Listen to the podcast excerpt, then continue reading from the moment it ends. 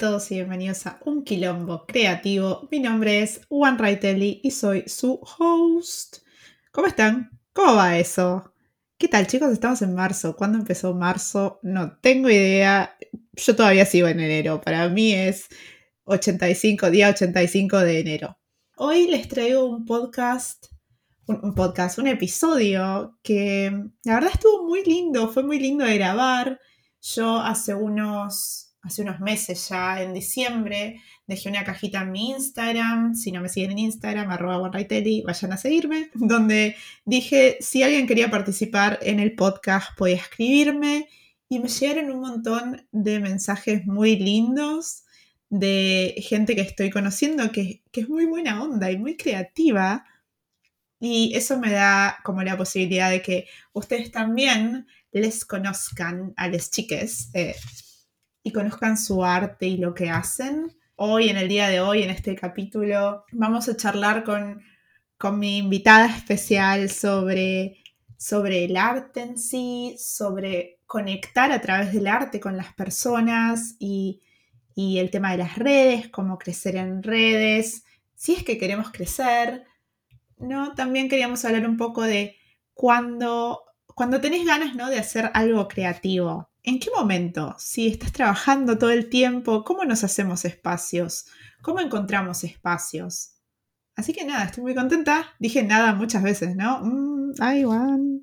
Bueno, y, y les voy a dejar con este hermoso episodio. Espero que lo disfruten. Nos vemos al final. ¡Empezamos! Hola, hola, hola. ¿Cómo andas, Lu? ¡Oh, qué emoción! Muy bien por acá, ¿vos? Ay, bienvenida, bienvenida al podcast, bienvenida a un quilombo creativo. Eh, qué placer tenerte acá. Y. Ay, no sé, ¿estás nerviosa?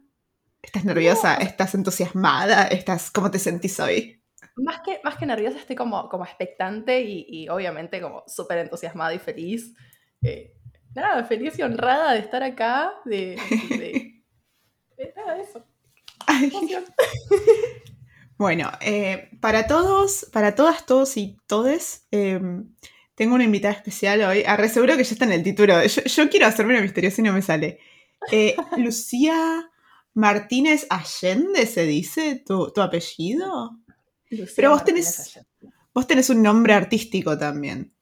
Sí, Lumaral, que es como la abreviatura de mi nombre completo, básicamente. Sí, Ay, mirá, Lumaral. Ah, recién ahora me doy cuenta, soy una gila, soy una gila. Ay, pero qué copado. Bueno, Lu, me interesa que te presentes y que nos cuentes a todos los que estamos acá. ¿Quién sos? bueno, em, soy Lu, soy artista plástica. Eh, estoy pintando hace más o menos unos siete años. Eh, antes de eso estuve eh, trabajando como, como diseñadora porque eh, presión social de el arte no vas a vivir. Em, así, así pequeña, pequeña introducción, nada, dibujo desde, desde que tengo memoria, básicamente. Cuando era chica quería estudiar medicina forense, nada que ver y nada que, ver. ahora. Estudié eh, cuerpos, pero no cuerpos muertos, sino cuerpos para, la, para la belleza de los cuerpos. Em, y cuando era adolescente fuimos con mi mamá a ver el fantasma de la ópera, al teatro. Y algo en mí hizo un clic, como que me llegó muy, muy, muy profundo y me pareció súper hermoso, me emocionó un montón y me di cuenta de que no podía hacer algo que no tuviera nada, eh, que no tuviera que ver con el arte. Así que dije, bueno, vamos a, vamos a seguir ese camino. Y abandoné la idea de, de hacer medicina y fui para, para el arte.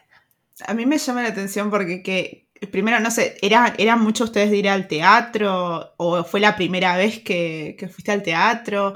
¿En tu familia, venís de, una familia como que está muy, ¿cómo se dice esto? ¿Influenciada por el arte o está muy metida en el arte? Sí, mi mamá hizo Bellas Artes eh, y de hecho cuando, cuando era chiquita y hoy mismo también, tipo al día de hoy yo le muestro cosas y, y me hace críticas constructivas y está buenísimo porque gracias a ella eh, es que crecí un montón también porque fui como aprendiendo y, y aprendiendo a observar también, ¿no? Como me decía, mira, fíjate esto, este, o la típica de cuando sos nene que haces, eh, no sé, una persona de cuerpo entero y los brazos te quedan así cortitos. Entonces me decía, fíjate, si vos pones, te estiras tu brazo hasta dónde te llega. Bueno, fíjate que le llegue al mismo espacio, al mismo lugar que eh, la persona que dibujaste, cosas así. Eh, y así de a poquito como que me fue enseñando a, observar. Ay, amo la mamá, mamá manager, mamá mentora, mamá que, empujó al arte. Em, ¿Y cómo, a ver, cómo fue que terminaste pintando? ¿Cómo fue que el, el fantasma de la ópera te invitó a pintar? ¿no? Y a explorar esa parte del arte y no te invitó a, no sé, a ser actriz, a cantar, a hacer comedia musical. Me re llama la atención eso. Bueno, de hecho, después de eso me noté en el conservatorio en realidad. Estuve cuatro años estudiando piano, me di cuenta de que no era lo mío, o sea, me encanta tocar el piano, pero como hobby, no como carrera. Y después me terminé notando en diseño justamente por esta idea ficticia de la sociedad que te dice del arte no vas a vivir. Eh, pensando en, bueno, ¿qué carrera más o menos parecida tengo en la cual yo puedo ir y trabajar y sacar plata? Así que estuve trabajando como diseñadora y en paralelo, bueno, mi papá también me recomendó un taller de pintura de un maestro argentino, nada, lo voy a mencionar para que lo busquen porque es grosso, se llama Ricardo Selma, eh, hace un hiperrealismo fantástico, no sé, es como que le pone elementos de fantasía, hace unas cosas bellísimas. Y justo de casualidad, una colega de él estaba yendo al taller de pintura con Ricardo y se lo mencionó a papá, le mostró sus trabajos y dijo, uy, esto está buenísimo. Y me dijo, mira esto. Y nada, me anoté y terminé yendo como cinco años al, taller de Ricardo, que es un genio. Ahí aprendí un montón. Y ahí aprendí a pintar, de hecho. Eh, y, empezó todo como hobby. Después me di cuenta de que a la gente le gustaba lo que hacía, como que me, empecé a animar de a poquito a ir mostrando en, redes y, y, eventualmente asistir a ferias y cosas. Y y a la gente le gustaba, es como, bueno, acá hay algo. Sí, sí, es como esa, otra respuesta. A veces uno hace sin, sin buscar una respuesta, ¿no? Estás buscándote a vos y como y el disfrutar y todo lo que eso te genera, eh, el practicar tu arte, ¿no? En este caso. Y de repente viene alguien y te dice, che, qué bueno que está eso. Che, eh, no sé, alto laburo. Y vos decís como, wow, esto le gusta a la gente. Si le gusta a la gente y me gusta a mí, quizás esto es una señal. Ah, esto es una señal del universo. Yo tengo que pintar. Sí, tal cual. Es genial. Em, vos sos argentina, vamos a hacer un recap. Vos sos argentina, pero no estás viviendo en Argentina ahora. O qué casualidad, como todos los, como todos los invitados. La chica se los buscaba, ¿viste? Sí, vale. Yo elijo, está en la carta de presentación, decís, vivís en el exterior y tenés un lugar. Arre. bueno, sí, este, soy, soy nacida en Argentina, en Buenos Aires, y ahora estoy viviendo en Montevideo, Uruguay. Eh, estamos hace poquito, nos vinimos con mi novio hace unos ya cinco meses, van a ser seis, en septiembre del año pasado. Y, fue como un poco las casualidades de la vida, ¿no? Porque veníamos eh, todo por el encierro de la pandemia, dijimos, bueno, nos quedamos acá, ¿qué hacemos? Nos vamos a otro país, probamos suerte, viajamos. Es como que nos empezamos a replantear un montón de cosas. Imagínate, meses encerrados en casa eh, y si queríamos realmente seguir estando, estando ahí, ¿viste? Sí. Así que, bueno, empezamos a como ver qué destinos posibles teníamos para viajar y y justo de casualidad se dio la oportunidad en el trabajo de él de venirnos para acá porque abrieron una sede en Montevideo. Y cuando nos ofrecieron el traslado a ambos y con los gatitos y todo, porque además tenemos dos gatitos. Hay una genialidad de eso, ¿eh? ¿eh? bueno, y aceptamos y, y, nos vinimos para acá. Y estamos desde septiembre del año pasado, de 2021, en Montevideo. Y la verdad es que fue un cambio precioso, precioso. Eh, a quienes, nada, quienes estén escuchando esto y, dudando a ver si me mudo de país o por, o no sé, de provincia o de ciudad. Si me mudo. Si me mudo, tal cual. Te abre la cabeza. Te abre la cabeza viajar, es otra cosa. ¿Cómo, cómo fue, cómo fue el llegar, ¿no? Y el encontrarte a vos en un lugar nuevo y en un lugar donde quizás no conocías a muchas personas o quizás conocías algunas, pero ni tanto. Y, cómo afectó eso también a tu, a tu arte, a tu práctica, ¿no? Pintar, uno, yo siempre pienso que, estos cambios así como eh, súper intensos que nos pasan a todos en la vida eh, son como un antes, un después, no solo en nuestras vidas, sino también en, lo que hacemos, ¿no? con nuestra creatividad, cómo nos vamos llevando a través de las experiencias que estamos viviendo. Y quería preguntarte qué, qué, encontrás vos ahora que es distinto, qué encontraste en tu arte, qué cambió. Y obvio también en tu vida, ¿no? Me vas a contar. bueno, ahora que lo estoy notando, que me, me hiciste pensar en un poco las obras que estuve haciendo antes y después de la mudanza, me di cuenta de que estoy usando más color. Opa. Eh, sí, sí, sí. O sea, tengo como, como una especie de marca, ¿no? Que me encanta el violeta, es mi color favorito de Sí, re, yo me di cuenta, me di cuenta.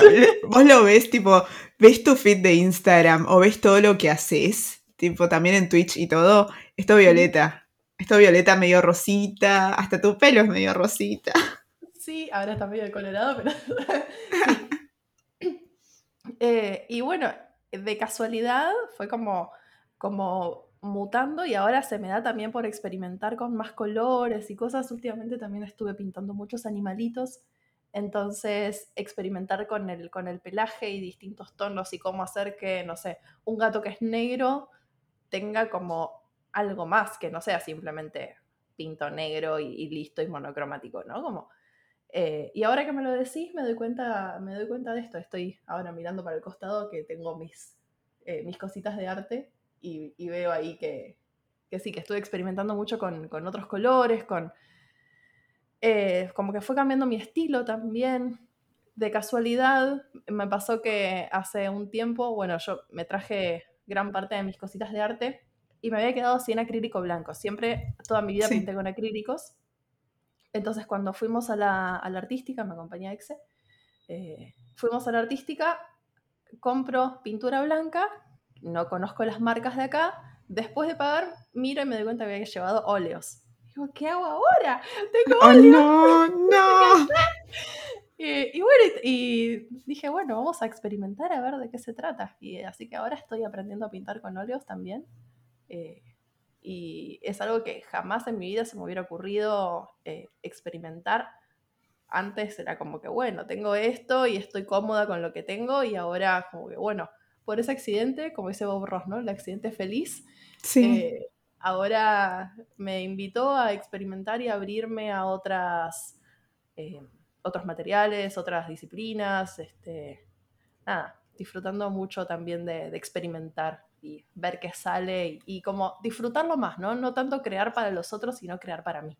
Sí, lo usas como también como una herramienta medio como un diario o una herramienta de, autoconocimiento, el pintar, o, tenés temas específicos que pintás solamente y te mueves en un, lugar? ¿Cómo, ¿Cómo funciona esto?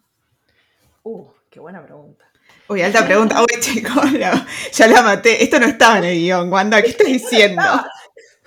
Señora, eh, mira, Últimamente, bueno, venía de las vacaciones, eh, me tomé como un año, un, año iba a decir, un mes. Ay, pudiera. Que pudiera. No, estuve un mes sin, sin pintar, sin conectarme a Twitch. Eh, y para cuando volví dije, uy, ¿qué hago? Estaba como medio bloqueada, ¿viste? Y ahí es cuando empecé a hacer una serie de retratos de mascotas de, de los seguidores como para entrar en calor. Este, y me está gustando muchísimo conectarme con, con los animalistos, con lo que, con lo que te, genera, ¿no? Como la conexión, aunque no los conozcas, siempre hay algo muy, muy bonito de pintar animales. Y mm, bueno, también estoy como, como muy conectada con lo que es meditación y mindfulness y, todas esas prácticas de, bueno, vivir un poco en el momento y, conectarme con, conmigo. Y muchas veces a raíz de meditar o a raíz de hacer este, escribir páginas matutinas, eh, me han como aparecido en la cabeza imágenes de cosas que, este, no sé, capaz que las tenía en el fondo de mi cabeza o capaz que, no sé, es el universo diciéndome, mira, fíjate esto, a ver qué onda. Eh, y bueno, también un poco la, experimentación desde ahí, ¿no? De, bueno, tengo un concepto que ni idea, y voy y lo hago. O inclusive, no sé, empiezo a hacer un retrato y decido ponerle algún elemento diferente o este, me pasó, por ejemplo, uno de mis últimos cuadros, me di cuenta de que le había hecho como, este, te había contado al principio, ¿no? Le había hecho los brazos cortos Sí. sin darme cuenta. Dije, uy, ¿cómo lo arreglo? Bueno, lo voy a tapar y le puse nubes arriba. Entonces quedó como súper, este, no sé, esotérico y, y Sí. mágico. No, eso te iba, te iba a decir como que tus, tus pinturas en general o lo que compartís en redes tienen como algo muy onírico, muy, muy como de- del más allá, arre. Eh, no sé cómo explicarlo, pero sí, eh, son muy profundas y también me, me llevan un poco, o sea, me, me retraen, me traen mucho más a, al tipo de pinturas que se hacían antes, ¿no? Sí, no tan pictórico, en- pero muy clásico, se ve muy clásico. Es, es- es muy loco y es muy lindo. Y me pregunto cómo, cómo encaja esa Lu, que es pintora y artística, cómo hacía encajar eso con la parte de diseño gráfico. Ah, no son dos cosas que nada que ver. Yo como, eh, a ver, yo trabajé como casi cinco años en una empresa bastante grande y era, bueno, Lu, tenés que hacer esto. Bueno, está bien, tipo, y hacía lo que me pedían. Dejaba la creatividad más que nada, eh, digamos, puertas para afuera del trabajo. Eh, el trabajo era cumplir con lo que me pedían. A veces trataba de, meterle un poco de, creatividad y de cositas diferentes, eh, pero como, como era un, un trabajo muy corporativo, tenía como que cumplir con ciertas normas y además seguir el manual de marca de la empresa, un montón de cosas que, si bien tenía una cierta flexibilidad, no era el mismo tipo de flexibilidad que puedo tener al momento de hacer una pintura, eh, Sí. ya sea para mí o para alguna comisión. Y eso, em, va, yo siempre que, que hablo con personas, o no sé si ya pasó, creo que ya lo hablé en el podcast con algún invitado, eh, esto de tener un trabajo full time. ¿no? Y balancea, balancearlo, ¿se dice balancearlo? O sea, y Sí. encontrar un... es- suena, suena medio raro balancearlo, pero vamos a decir, bueno, encontrar un balance, ¿no? Entre tu trabajo y lo que querés hacer, o tus hobbies o, o- o proyectos personales que tengas. ¿Cómo fue para vos mientras trabajabas eh, en la oficina? encontrar tiempo para, no solo para tus proyectos, sino también para vivir tu vida, ¿viste? Sí. Bueno, eso es, es un tema, eh, es complejo, más que nada porque, viste que en Argentina las jornadas son de nueve horas, o sea, empezás a las nueve, salís a las seis de la tarde y en el medio sumar el tiempo de viaje que tengas entre la casa y la oficina y, y, este, siempre como que te queda un, un poquito. Me ayudó mucho salir de casa, eh, en lugar de volver a, la eh, volver a casa de la oficina, ir al taller de pintura. Entonces, contar con el espacio para crear fuera de casa era súper importante, porque si no, yo llegaba a casa y capaz me ponía a hacer cualquier otra cosa. Me ponía, Sí. tipo, me tiraba en el sillón a ver la tele, que es lo fácil, o Sí, eh, a leer un libro, o a merendar y charlar con mamá, que en ese momento este, vivía con ella, eh, al principio, ¿no? Eh, y me ayudó muchísimo eso, ¿no? Como contar con un espacio fuera de casa para poder crear. Inclusive también, no sé, si no tenés la posibilidad de ir a un taller, porque nada, yo tuve la buena fortuna de tener un taller de pintura eh, al que iba, ¿no? Pero ir a un café y estar como fuera de tu casa, eso ayuda muchísimo. Y bueno, después eventualmente con, con la pandemia y todo, trabajar desde casa redujo mucho los tiempos de, de la- de nada, ¿no? De esos de estar en el bondi. eh, sí, entonces también ayuda muchísimo eso, o dibujar un ratito en la hora del almuerzo, ¿no? Como tratar de meter un poquito de, de arte en esos tiempos libres o en esos tiempos muertos en donde no tenía nada para hacer y bueno, poner, poner ahí mi, mi granito de arena. Sí, a mí también me pasaba que, bueno, lo que tiene Buenos Aires es que si vivías en el conurbano, o no importa, o sea, si vivís en el conurbano o vivís en cualquier lado, Buenos Aires es muy grande Sí. y, y creo que en la mayoría de las provincias como que no es que todo está cerca, es que tenés que viajar tres, dos o tres horas para gente que, que- que no se ubique. Viajás dos o tres horas a todos lados. Entonces, tu jornada laboral es de nueve, pero tenés cuatro horas que vas y venís, o tenés dos horas que vas y venís eh, en transporte público. Y eso es, es intenso, porque uno llega a su casa y, como decís vos, querés hacer, o sea, querés descansar de alguna manera, querés apagar la cabeza.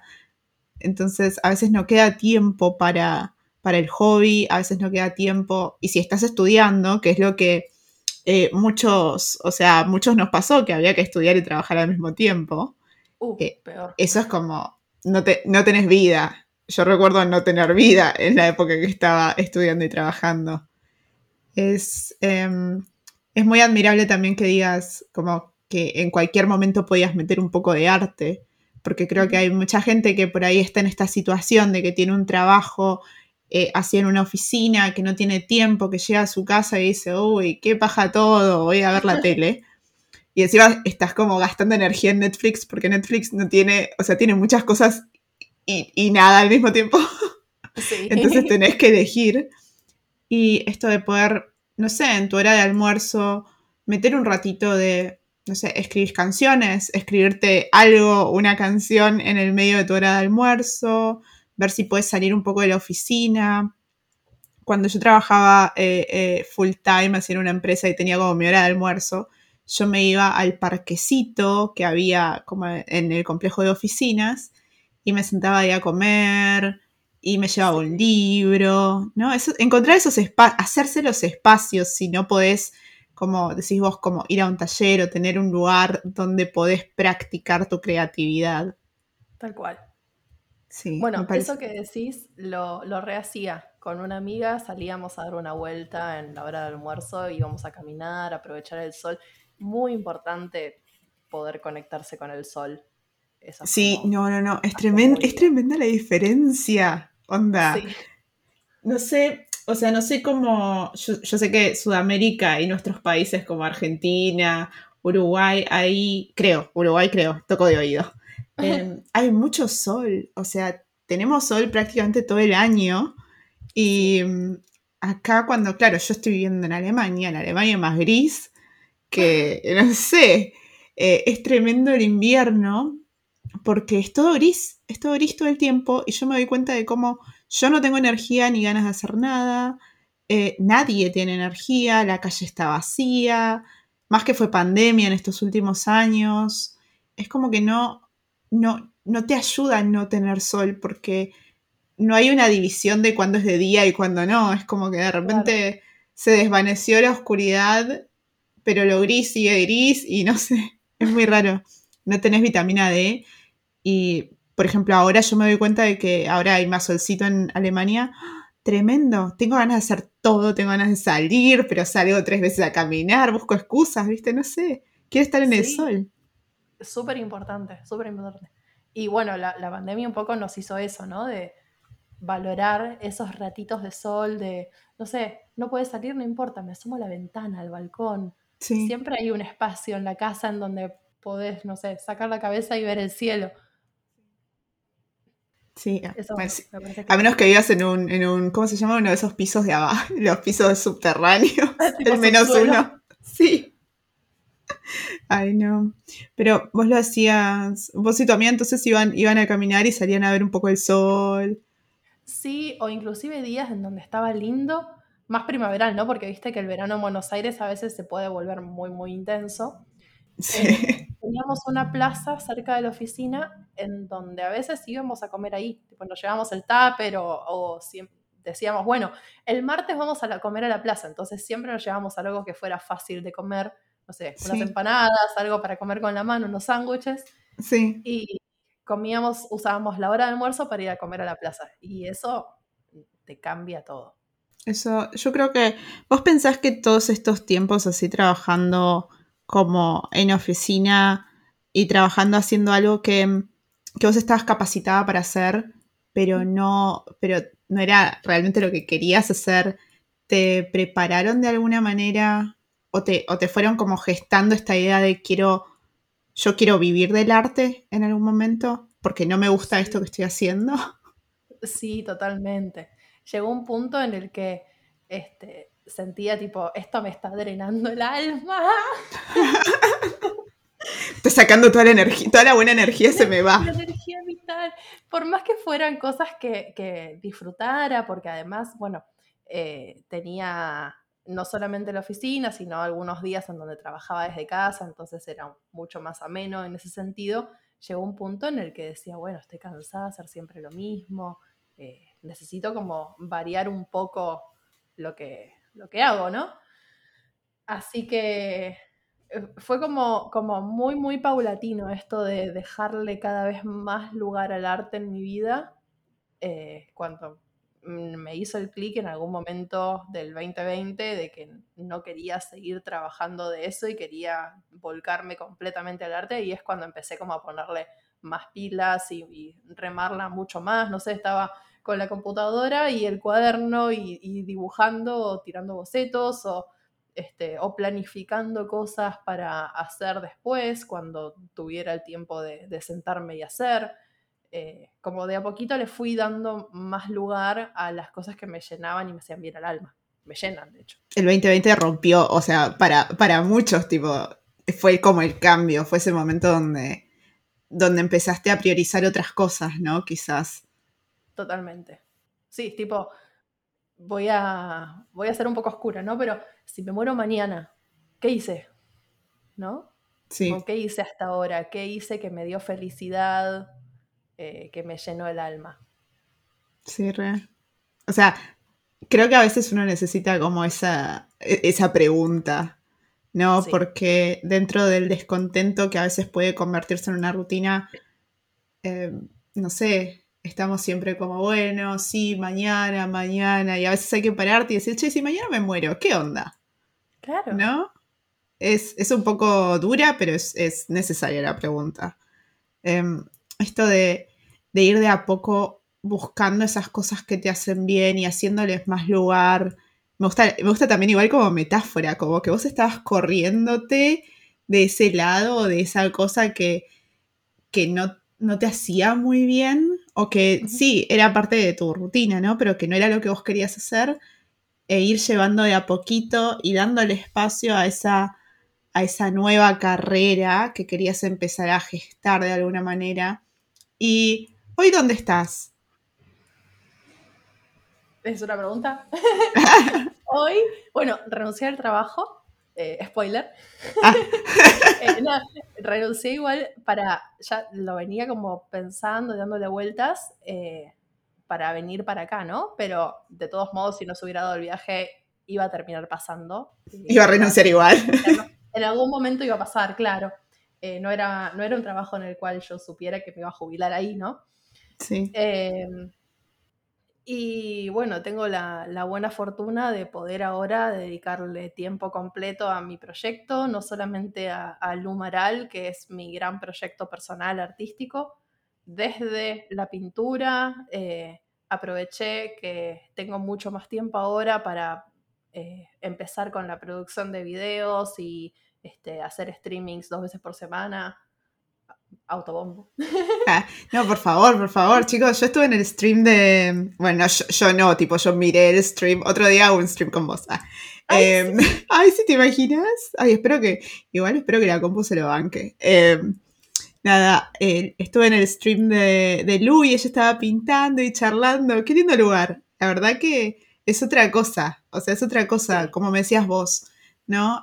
Esto de estar, entre comillas, ¿no? Frente a frente con tu audiencia y poder charlar y conocerlos y al mismo tiempo, y al mismo tiempo vos estar pintando. Me parece súper relajado y súper lindo. Sí, sí. Eh, hay algo que me gusta muchísimo de Twitch y siempre lo, remarco. No solamente de Twitch, ¿no? Sino también me refiero más a prender la cámara y pintar en vivo, independientemente de qué plataforma use, ¿no? Hablo de Twitch porque es lo, lo que por lo general más se usa. Eh, naturaliza el tema de los procesos, naturaliza el equivocarse, el mostrar que te estás equivocando o el mostrar que estás haciendo algo y que no resultó y decís, "Uy, pero ¿qué estoy haciendo? Esto es horrible y taparlo y volver a empezar. Eh, eso me pasó muchísimo. Me pasó de estar en una, en una sesión, había empezado un cuadro. A la mitad del streaming, no te jodo, dos horas, dije, hice todo mal. Tipo, miré la referencia, miré el cuadro, me quería matar.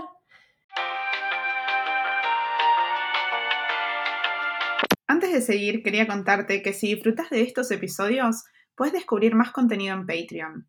Con tu suscripción mensual, vas a tener acceso a material exclusivo y vas a estar ayudando a que proyectos como este podcast, el newsletter y el canal de YouTube sigan creciendo.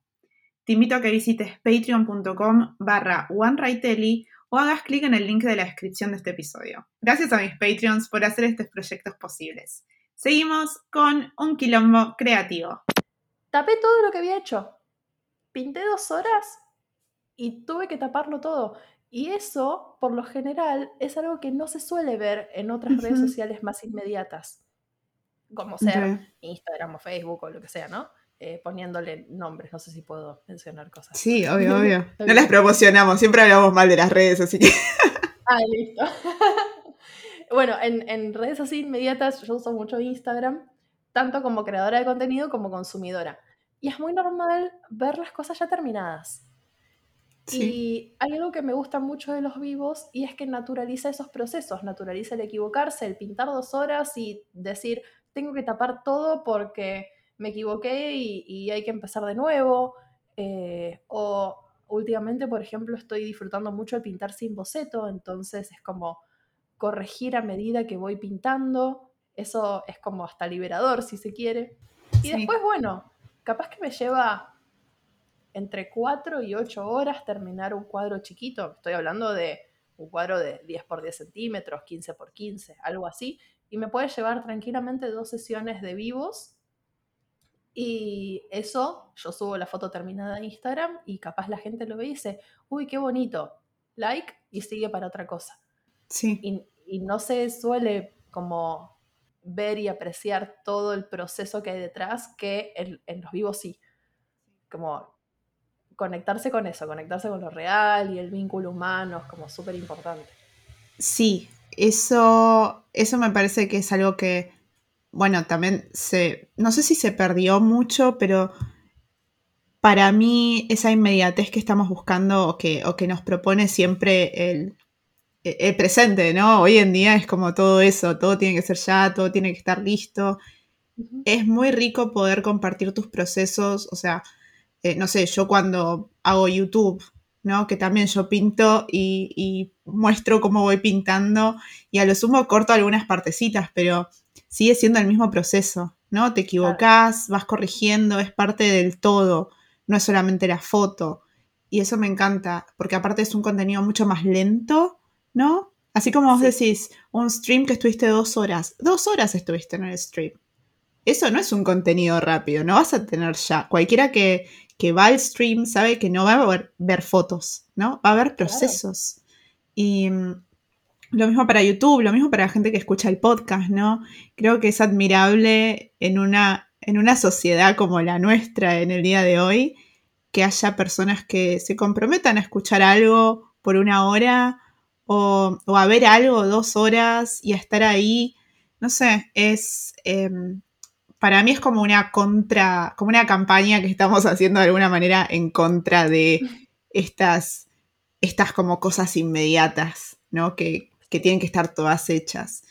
Y, y, me interesa mucho lo que decís de esto de conectar con la gente, más allá de que yo sé que vos usás las redes, como dijiste, pero más allá de, de las redes, ¿no? Porque si hay algo que siempre o sea, que siempre charlo con, con amigues y que hablo o que te escriben, ¿viste? Y te dicen, che, eh, a mí me pasa que no me dan, no tengo muchos seguidores en Instagram, no tengo muchos seguidores en las plataformas. Eh, ¿Cómo hago para conseguir más seguidores? ¿Cómo hago para conseguir clientes si no tengo tantos seguidores, no? Sí. Y, y yo creo que acá el tema de salir de lo virtual es algo que me interesa mucho y que vos algo ya me dijiste, ¿no? De cómo de cómo tenés esa idea de salir de, de, lo virtual. Lo virtual es solo la vidriera, El resto pasa afuera. Sí, totalmente.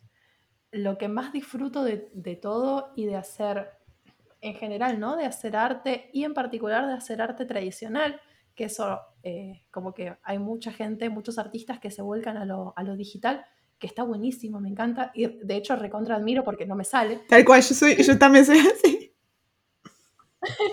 es tremendo, veo algunas cosas y digo, wow, lo que hace esta gente. Eh, y bueno, y esto de, de poder pintar en tradicional me da la posibilidad de mostrar mi trabajo de forma física. O sea, ir a exhibiciones, colgar mi cuadro en una pared y que venga gente y lo mire y mire las pinceladas y los detalles. Me gusta mucho ponerle glitter a todo. Ay, qué lindo. Entonces vos ves mis cuadros y están llenos de brillitos además, porque no es solamente, este, de hecho, viste que muchas veces subo hasta videos también de, de cómo le pega la luz porque eh, trabajo mucho con, con, texturas metalizadas, glitter, claro. con las pinceladas como, como gruesas, ¿no? Con mucha sí. carga de pintura para que tenga textura el cuadro. Y esas cosas, cuando las ves en persona, es otra cosa. Y cuando estás ahí y la gente viene y te charla, eh, no solamente en exhibiciones, sino también en ferias, en donde eh, he estado en, en ferias en Buenos Aires, vendiendo cositas, vendiendo prints o stickers, cosas más pequeñas, y que venga alguien y te diga, ay, me gusta tu sticker, me lo quiero llevar. Eso no tiene precio. Sí. No, no tiene precio. Es algo que, y el, y el face to face, ¿no? El, el poder estar ahí, charlar con la gente que se acerca o que te hace preguntas, inclusive, Uy, ¿cómo hiciste esto? O, ¿qué te inspiró? Esas cosas la relación humana que se genera estando presente es, es algo que no, no, se compara y ninguna red social nunca va a poder eh, compararse con eso. Es increíble, ¿no? Es increíble el, cuando a veces pensamos mucho en números, ¿no? Y nos metemos como muy en la cabeza en ese, en ese mambo de números, pero la realidad es que imagínate como decís vos, que alguien venga y te diga, che, alto trabajo, o qué lindo lo que haces, mira esta textura, qué usaste, cómo lo haces, o cuánto tiempo te llevó. Ese, ese encuentro cara a cara, esa cosa humana, esa cosa cálida que hay, ¿no? Por algo somos seres sociales los humanos, es como, no sé, es re necesario también poder tener este, más allá de que si me pongo a pensar ahora como que Twitch que vos me decís que hay, un, hay una devolución al, al, toque, ¿no? Como que es muy, muy ahí, muy interactivo. Eh, siento que eso es como lo más cercano que podría llegar a, no sé, a colgar un cuadro y que alguien venga, con todas las distancias que hay en el medio. Pero creo que también lo, como que lo linkeo un poco que vos estás hablando de, de, de las exhibiciones y estar ahí, de la devolución al momento de una persona que está ahí. Y, y es lo mismo, es, es muy parecido de nuevo a, lo que me decís en Twitch, por eso tenés también esa, ese, ese link entre esas dos cosas. Ay, no me sale la palabra, pero se entiende, ¿no? Sí, sí es el, el, poder vincularse con los demás. Hay como, como una romantización del artista ermitaño que está encerrado en su estudio y solamente crea y pinta y en realidad el arte se trata, para mí, ¿no? Es como súper subjetivo y personal. Para mí se trata de compartirlo con los demás. Decir, mira, hice esto. Salió de mí, salió de mi corazón. Eh, y, que la, y dejar también que la otra persona lo vea y lo sienta. Y que sienta lo que le tenga que llegar, lo, lo que tenga que sentir cuando lo vea. Sí. Es, es otra cosa. Y el, a veces como esta cara a cara que decís vos de, de, que sienta, ¿no? Eso no se aprecia cuando lo ves en una pantalla. Siento que en una pantalla se hace todo como muy flat, como muy, ¿cómo se dice? Eh, sí. Eso, que no tiene... Sí, como que se achata. achata. Las texturas no No, las y depende de la foto, ¿viste? Sí. Uno, no está, uno no está preparado para sacar fotos de, de cosas de arte, a menos que, que te hayas especializado en eso. Pero es muy distinto, y más cuando pasas rápido, no podés llegar a sentir algo, ¿no? Tal cual. Y además tampoco se ven las dimensiones de lo que haces. Me acuerdo en, mi última expo, eh, la gente que veía mi cuadro decía, ay, es re chiquito, pensé que era mucho más grande. un cuadro que mide creo que 40 por 50. Eh, y la gente capaz que pensaba que tenía, no sé, un metro o más. Y cuando lo vio así chiquitito, es como que te genera otra cosa, como que tenés una expectativa que cuando lo ves en persona decís, ah, mira, creo que, bueno, eh, pasa con la, con la Mona Lisa, con la Gioconda, no la vi, me encantaría, es como en algún momento de mi vida verlo en persona. Yo siempre pensé que era un cuadro grande.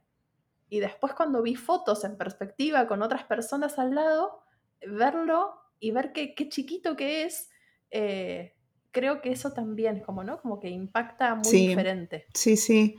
Em, yo trabajé en el, ¿cómo se llama? en el MACBA, el Museo de, mm, Museo de Arte Contemporáneo de Buenos Aires, haciendo... esto, no. conté, lo conté, ay, no sé. Eh, hice una pasantía ahí como fotógrafa, entonces yo estaba encargada de hacer foto de obra y foto de evento. En, las, Cuando tenía que hacer foto de obra, que era cuando se estaban montando las obras para que después las pudieran poner como en el sitio web, es, es como, es increíble cómo, cómo se, lo que hablábamos, ¿no? Cómo se achatan estas cosas y uno no entiende la dimensión, porque generalmente cuando se hace foto de obra, se hace foto de la obra sola. No sé, no se agrega algo como para darle una dimensión. No es que pongo mi dedo ahí como para decir, bueno, miren, este es mi dedo. no. Y mm, eso es muy. Es un, poco, es un poco triste, pero es la forma de comunicar también. No es como una invitación a que vengas a ver la obra. No, pero no, no sé, creo que también se usa, o sea, está bien, está bien hecho, entre comillas, la idea de pensar, bueno, esto es publicitario en alguna parte, pero venía a verla, porque no te quedes con esto. Creo que eso es una, es algo de lo que estábamos como hablando en todo, en, creo que a lo largo de todo el podcast, es no te quedes con esto, no, no te quedes con este, con esta cosa que no tenés ganas de hacer, no te quedes solo con eh, la interacción social por redes, no te quedes solo con la foto, ¿no? Claro. hay algo más, hay algo más, este, es, bueno, es, una charla que, con mi novio tenemos mucho, ¿no? De qué hay en la vida importante que nos enriquezca en el alma y que podamos hacer en todos los días, ya sea eh, jugar con los gatitos o salir a dar una vuelta y caminar y sentir el sol en la piel, son como esas pequeñas cositas que muestran presencia, ¿no? que, nos, hacen sentir vivos. Esas cosas. Como no vivir en piloto automático. Y un poco esto de que decíamos de disfrutar del arte en persona o de interactuar y conocer al artista y charlar y todo eso, eh, que las redes no nos los dan. Sí.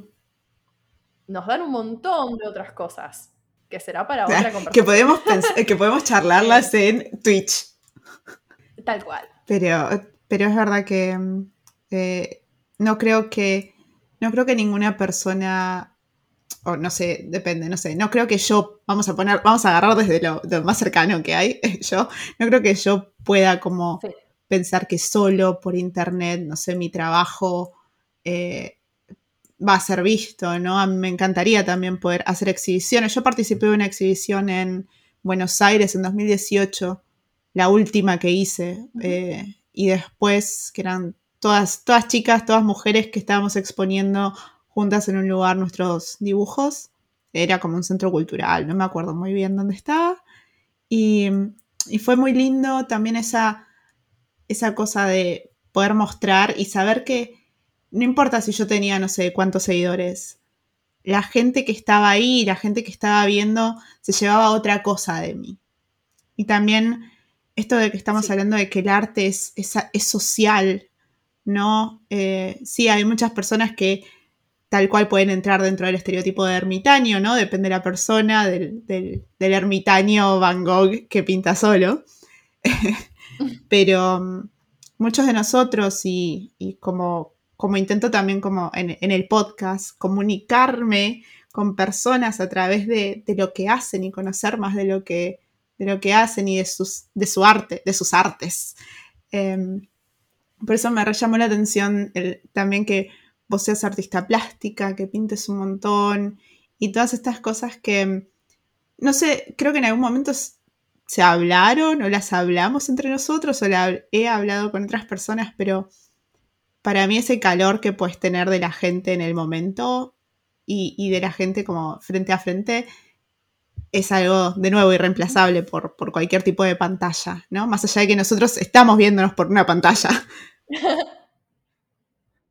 bueno, de hecho, gracias a toda la tecnología es que podemos hablar estando en dos países distintos. Es como que se le debe y se le agradece muchísimo a todos los avances tecnológicos.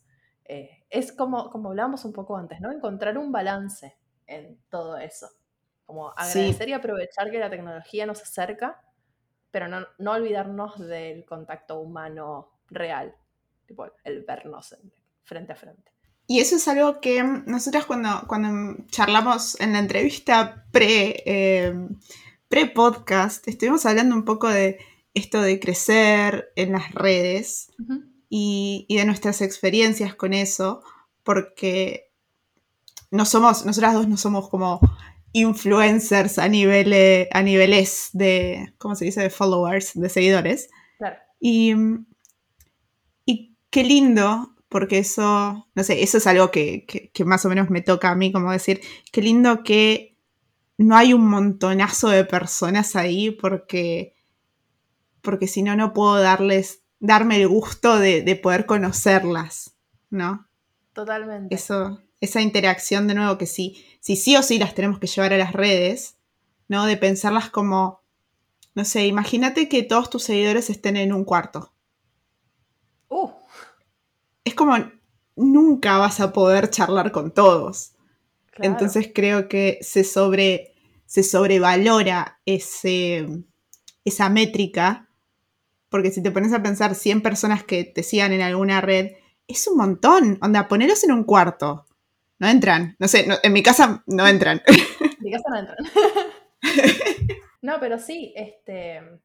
Y además, una vez había visto un youtuber que hablaba justamente sobre cómo lo que no querés es explotar y viralizarte de entrada. Como si querés laburar y crecer en redes, lo mejor que puedes hacer es hacerlo despacito, porque te da justamente esto de poder vincularte con tus, con tus followers, con tus flans. ¡Ay!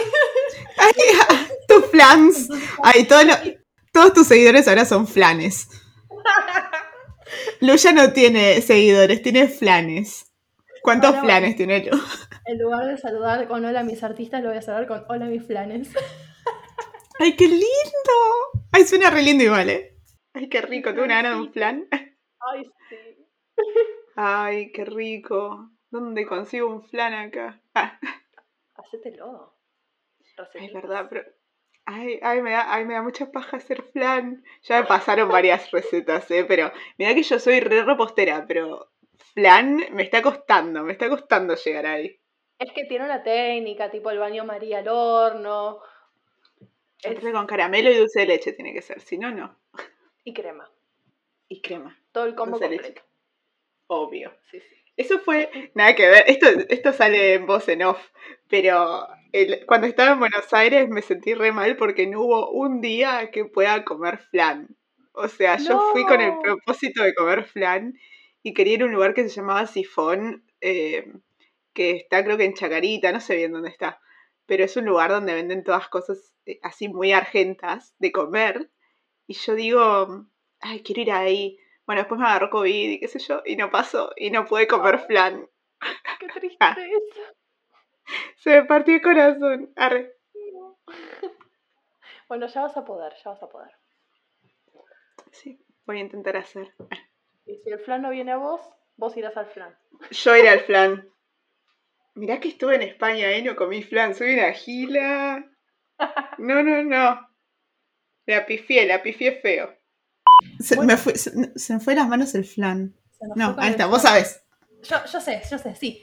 Me acuerdo, eh, había visto un, un video de, de, una persona que hablaba justamente sobre cómo lo mejor es tener un crecimiento paulatino y eh, justamente poder acostumbrarse a la cantidad de seguidores, a la cantidad de interacciones que hay con tu contenido, eh, a la cantidad de personas que te escriben y, por mensaje y poder responderles, porque es súper importante también eso, ¿no? Como la, este, como el eje temático de, creo, de, todo este podcast es la, interacción y la conexión con, otros, ¿no?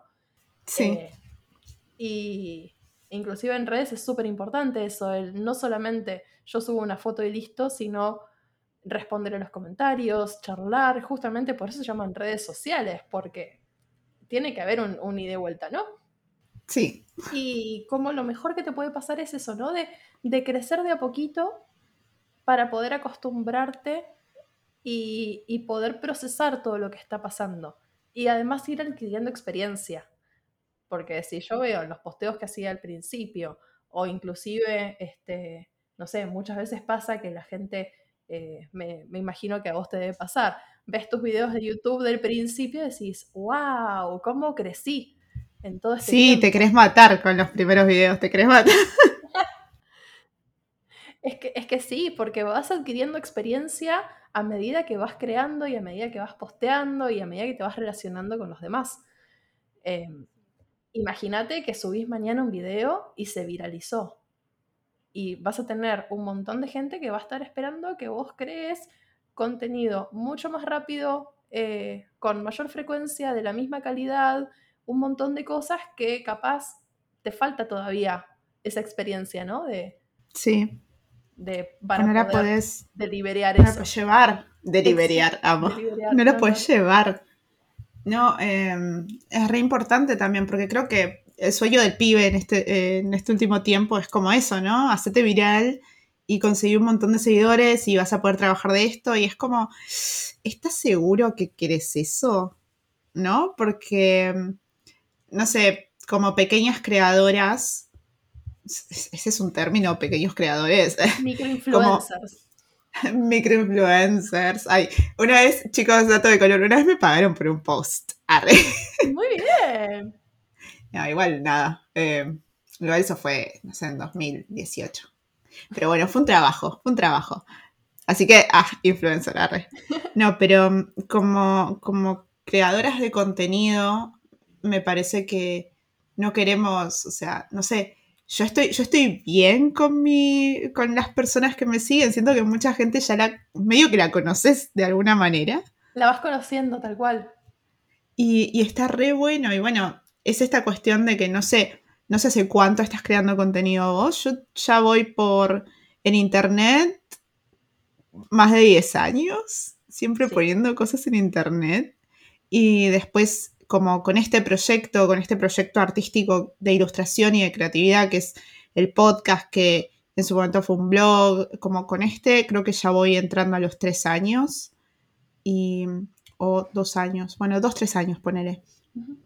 Pero eh, si te pones a pensar eso, es muy nuevo. O sea, somos, estamos recién conociendo qué es lo que podemos hacer dentro de las redes y con nuestras capacidades. Tal cual. ¿no? Entonces, que, Claro, y que se te venga todo de una, debe ser como, uy, Dios. ¿Y ahora qué hago? Chicos, si alguien tiene una experiencia de que se, se, viralizó, se, se, vira, se viralizó, me lo dejan acá, voy a dejar una cajita en, el podcast, nos, nos cuentan con Lu porque queremos saber su experiencia. Re. Bueno, una vez Instagram decidió de la nada poner como, como feature un reel que había hecho en la época en donde recién empezaban con los reels y como que prometían eh, mucha, eh, mucha exposición, ¿no? Y yo por lo general manejo números, ahora subieron, estoy en 4.000 views más o menos los reels que hago, pero en ese momento la media era de 1.000 más o menos. Y decidieron ponerlo en destacados o algo, hicieron, algo hicieron que superó los 600k de visualizaciones ese video. Y literal fue muy gracioso, porque yo me acosté a dormir una siesta. Me desperté y de repente tenía 40.000 vistas en el video que había publicado en la mañana. Y para, tipo, el día siguiente ya tenía el doble o más. Y así como que fue creciendo exponencialmente y estuvo más o menos una semana eh, y era un boceto a lápiz que había hecho de una foto de stock X en mi hora de almuerzo. O sea, sí. había sido algo como súper sencillo. Eh, y fue muy loco, y, tipo, y la gente comentando. Y algo que me pasó, que mucha gente comenta, tipo, hay muchos haters. Sí. Y por lo general no estoy acostumbrada a eso, porque al ser una cuenta chiquita y publico contenido, trato de que el contenido que publico sea amoroso, viste que... Este, Sí, no uno entra con todo el amor. Tal cual. Y, y trato de no darle lugar a, a noticias feas, eso porque el internet está lleno de esas cosas. Sí. Entonces, eh, como que, que sea un espacio seguro, ¿no? Eso es lo que trato de, de mi página. Y encontrarme con eso fue como, wow, ¿y ahora cómo lidio con estas cosas? Porque no estaba acostumbrada. Así que fue súper, súper interesante. Por suerte igual mi, mi página no se viralizó ni nada, entonces es como que, bueno, me, permitió tener una miradita de cómo podría llegar a ser en un futuro y, bueno, prepararme, ¿no? Como saber que esa gente existe. me hace, me hace preguntar, ¿no? Cuando, cuando creces tanto, ¿no? Y creces de golpe y de repente mucha gente empieza a ver las cosas que haces. ¿Será que cambia el tipo de contenido que haces? ¿Empezás a crear solo para otros? ¿No? Mm, Alta pregunta, muy filosófica, no, no sé, eh, no necesariamente, o sea, no necesariamente te la pregunto a vos, ¿no? La, la tiro ahí como para ver qué onda, pero vos qué pensás al respecto, porque al estar tan expuestas en las redes, o como al ser personas que decidimos ponernos en las redes y poner nuestra cara y poner lo que hacemos, em, no sé, me parece que es un tema que, que nos toca como ahí, cuando empezamos Sí. a hacer para nosotros y cuando empezamos a hacer para los demás, ¿no? Bueno, creo que depende mucho de cada persona, ¿no? Pero eh, lo que más vende últimamente en las redes es el ser genuino, ser uno mismo o una misma. Eh, eso por lo general la gente que llega y se queda es porque valora quién sos y las cosas que publicás de forma genuina. Y está buenísimo, capaz que si te piden cosas o te hacen sugerencias, está buenísimo tipo ir anotando todo y de, todo, de todas esas sugerencias ver con qué resonamos. Y ahí crear y tomar inspiración o, o tomar impulso de algunas ideas que capaz decimos, uy, mira, no se me ocurrió hacer esto. Y así, este, como ir devolviéndole también a la comunidad algunas cositas que nos van dando, porque es súper importante también hacerlos sentir escuchados. Como este, encontrar también este balance en, bueno, voy a publicar lo que yo tengo ganas, pero a la vez hacer sentir a la gente que está del otro lado y que te dice, che, me gustaría que hagas esto. Sí. Bueno, te escucho, acá está. Eh, como hacer un poquito de ambas, no sé. O sea, me encanta porque todo el, todo el podcast, nosotras empezamos a hablar y, y todo el podcast gira en esto, ¿no? En la otra persona, en tu arte y la otra persona, ¿no? En el arte, y, si se quiere, y, y los demás. El arte como, como algo social. De nuevo, Sí. me encanta, me encanta pensar que crecimos quizás de algunos estereotipos y podemos incluir a todos en lo que hacemos, ya sea por medio de hacer exhibiciones y hacer cosas como, entre comillas, en la vida real, y después estar como en redes y estirar un poco más ese público a gente que, que quizás no está en nuestra misma zona, no está en nuestro mismo barrio, no está en nuestra misma provincia o país. ¿No? Es muy, es muy increíble cómo funciona eso. Y mm, nada, quería como para ir redondeando, saber en, en qué estás trabajando ahora, si, si nos querés contar un poco de tus proyectos personales y, y nada, no sé, ¿nos querés contar? Si no nos querés contar, mirá que corto acá, ¿eh? Momento autobombo publicitario. Espacio publicitario. Bueno, em, estoy en, en redes, estoy haciendo vivos en Twitch dos veces por semana. La hora la voy a dar en hora Argentina-Uruguay, que es la hora que manejo, este, que es a las 5 de la tarde, los lunes y los miércoles. O sea, eh, hoy, es, hoy es miércoles que estamos grabando. Hoy a la tarde a las 5 nos, nos encontramos en el, en el vivo. Y son cuatro horitas en donde pinto y charlamos. Y ahora sumé em, algo que se llama retos, retos mensuales, en donde hay una temática en el mes y los invito a ustedes a que creen algo, lo que quieran, puede ser digital, tradicional, puede ser bordado, poesía, lo que tengan ganas que tenga que ver con la temática del mes. Eh, la temática de marzo es fantasía. Hoy de hecho voy a empezar con, tengo que bocetar, pero tengo una, una pequeña idea ahí dando vueltas hace un par de días. Eh, y la idea es que sea un trabajo que tenga que ver con eso y bueno, este, la propuesta es a fin del mes tenerlo listo. Em, eso en, en, Twitch. Después, bueno, Instagram estoy tipo publicando así cuando tengo ganas. Em, estoy como asistente en un, en un atelier de, de, arte de acá de Montevideo también. Vamos. feliz, feliz. Y bueno, y se viene también otro proyecto en Twitch, pero no puedo contar mucho todavía porque está recién eh, tomando forma. Pero se está cocinando, chicos. Se está cocinando. Sí puedo decir que no va a ser en el, canal, en el canal del Humaral, sino que va a ser en otro canal y va a ser los jueves a la noche. Noche hora nuestra, ¿no? Este... Madrugada Europa. Madrugada Europa, tal cual. Así que eso por el, por el momento es lo que, es en, lo que estoy trabajando así activamente y bueno, obviamente autobombo número dos, eh, tomo comisiones y trabajitos así de ese tipo de cosas, estoy también como eh, no solamente pintando para mis flans. Para tus flans. ya quedó el flan. Eh, ya quedaron los planes. Pintando también para mí, haciendo cuadros capas más grandes que me llevan más tiempo, y tratando también de tener cositas fuera de las redes, porque si no es todo para los demás. Entonces, tener, eh, creo que es súper importante también contar con un espacio, contar con momentos en donde creo por y para mí porque tengo ganas. Bueno, eh, yo los invito, les invito a todos a que vayan a chusmear todas las redes y todos los proyectos que tiene Lu. Los voy a dejar como siempre en la descripción de este video. Eh, Lu, ¿qué, decirte? Alta charla filosófica del arte. no, esperaba, no esperaba tener una charla así tan profunda y tan íntima. Fue re lindo. Mal. Sí, es que, es que nosotras, viste, nosotras empezamos a charlar y de repente sale, ¿no? Sparks fly.